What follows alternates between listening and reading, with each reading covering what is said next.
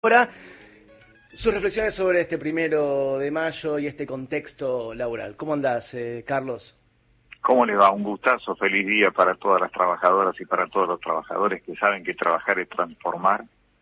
Así que, como siempre, se renueva aquel mandato del primero de mayo de 1886 de intentar, por sobre todas las cosas, reconocer que el mundo tiene la cuerda de todos los días, se pone a andar todos los días gracias a las trabajadoras, gracias a los trabajadores. Así que la lucha continúa por lo que significa la igualdad y por sobre todas las cosas la democratización de la riqueza y de la felicidad.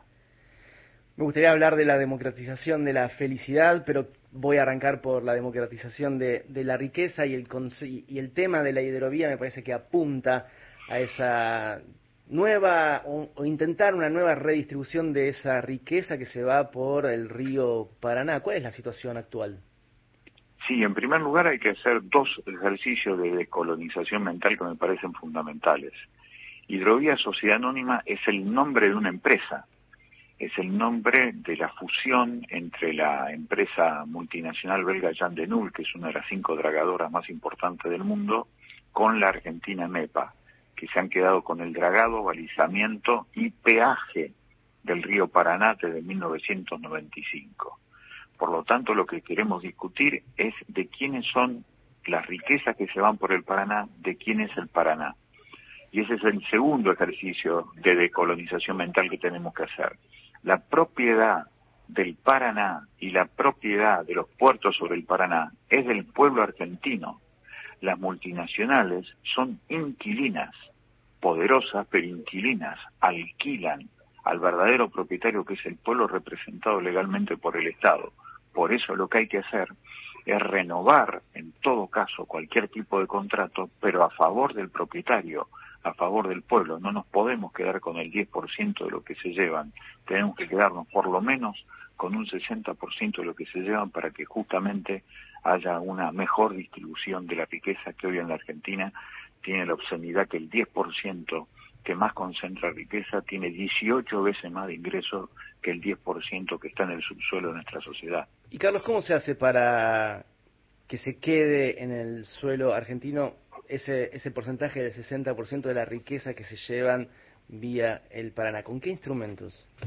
Con la conciencia, ganar la conciencia crítica de nuestro pueblo, aprovechar estos 90 días de lo que significa la prórroga de la concesión para batir el parche, llegar a asambleas populares, hacer audiencias públicas para discutir de quién es la riqueza de la Argentina, si es argentina o es extranjera. Y eso nos parece fundamental porque esto se tiene que discutir en cualquier barrio de Tierra del Fuego, de Misiones, de Salta, de Jujuy, de Mendoza, de Capital Federal, de Rosario, de cualquier lugar. 90 días para discutir si somos y seguiremos siendo una semicolonia en donde tenemos gobierno, elegimos autoridades, tenemos el himno nacional, tenemos fecha, pero las riquezas argentinas no son argentinas. Esto es fundamental. 90 días es la gran ocasión, el almanaque no da esa posibilidad, hay que profundizar lo nacional, hay que profundizar lo popular para que justamente la clase trabajadora sea reconocida, como lo dice el mandato de este primero de mayo. ¿Crees que tiene que ser una empresa estatal, como en un momento lo insinuó el propio presidente de la Nación, quien gestione esa, ese canal fluvial? Sí, esa es una posibilidad concreta, pero no solamente el control. Control, administración y destino, conducción política de la comercialización de granos. Eso es lo que tenemos que recuperar, las tres cosas. Porque el control te lo dejan. La Bolsa de Comercio de Rosario dice, sí, yo quiero que el Estado controle con unos oficinita chiquitita, con muy poca gente, porque en realidad lo que va a hacer es poner el sello de los informes que te van a dar las declaraciones juradas de las propias multinacionales. Eso es Estado bobo y cómplice. No queremos más eso. No nos sirve. Eso va en contra de nuestro pueblo. Lo que sí quiero es que el Estado garantice que la mayor cantidad de la riqueza que produce la Argentina le quede al pueblo argentino. Esa es nuestra idea, nuestra bandera para estos tres meses.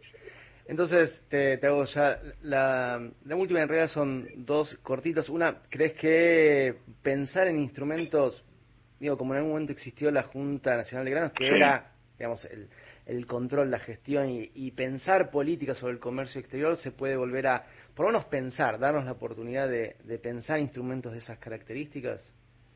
Sin duda, porque todos los países del mundo desarrollado lo tienen. Junta Nacional de Granos, comercio exterior nacionalizado, esas son cuestiones fundamentales, sacarnos de encima las 500 leyes de la dictadura que encorsetan la democracia, por ejemplo, la ley de inversiones extranjeras que hace imposible que uno se meta en la bodega de un barco cuando está en circulación y por eso el otro día, en febrero, salieron 16 toneladas de cocaína de la Argentina a Europa. Basta de eso porque realmente además de que se llevan la riqueza nos dejan armas y drogas que hacen que nuestras pibes y nuestros pibes sean consumidores consumidos o soldaditos que son inmolados en el altar del dios dinero que es el corazón del narcotráfico. Carlos, te agradecemos eh, la comunicación con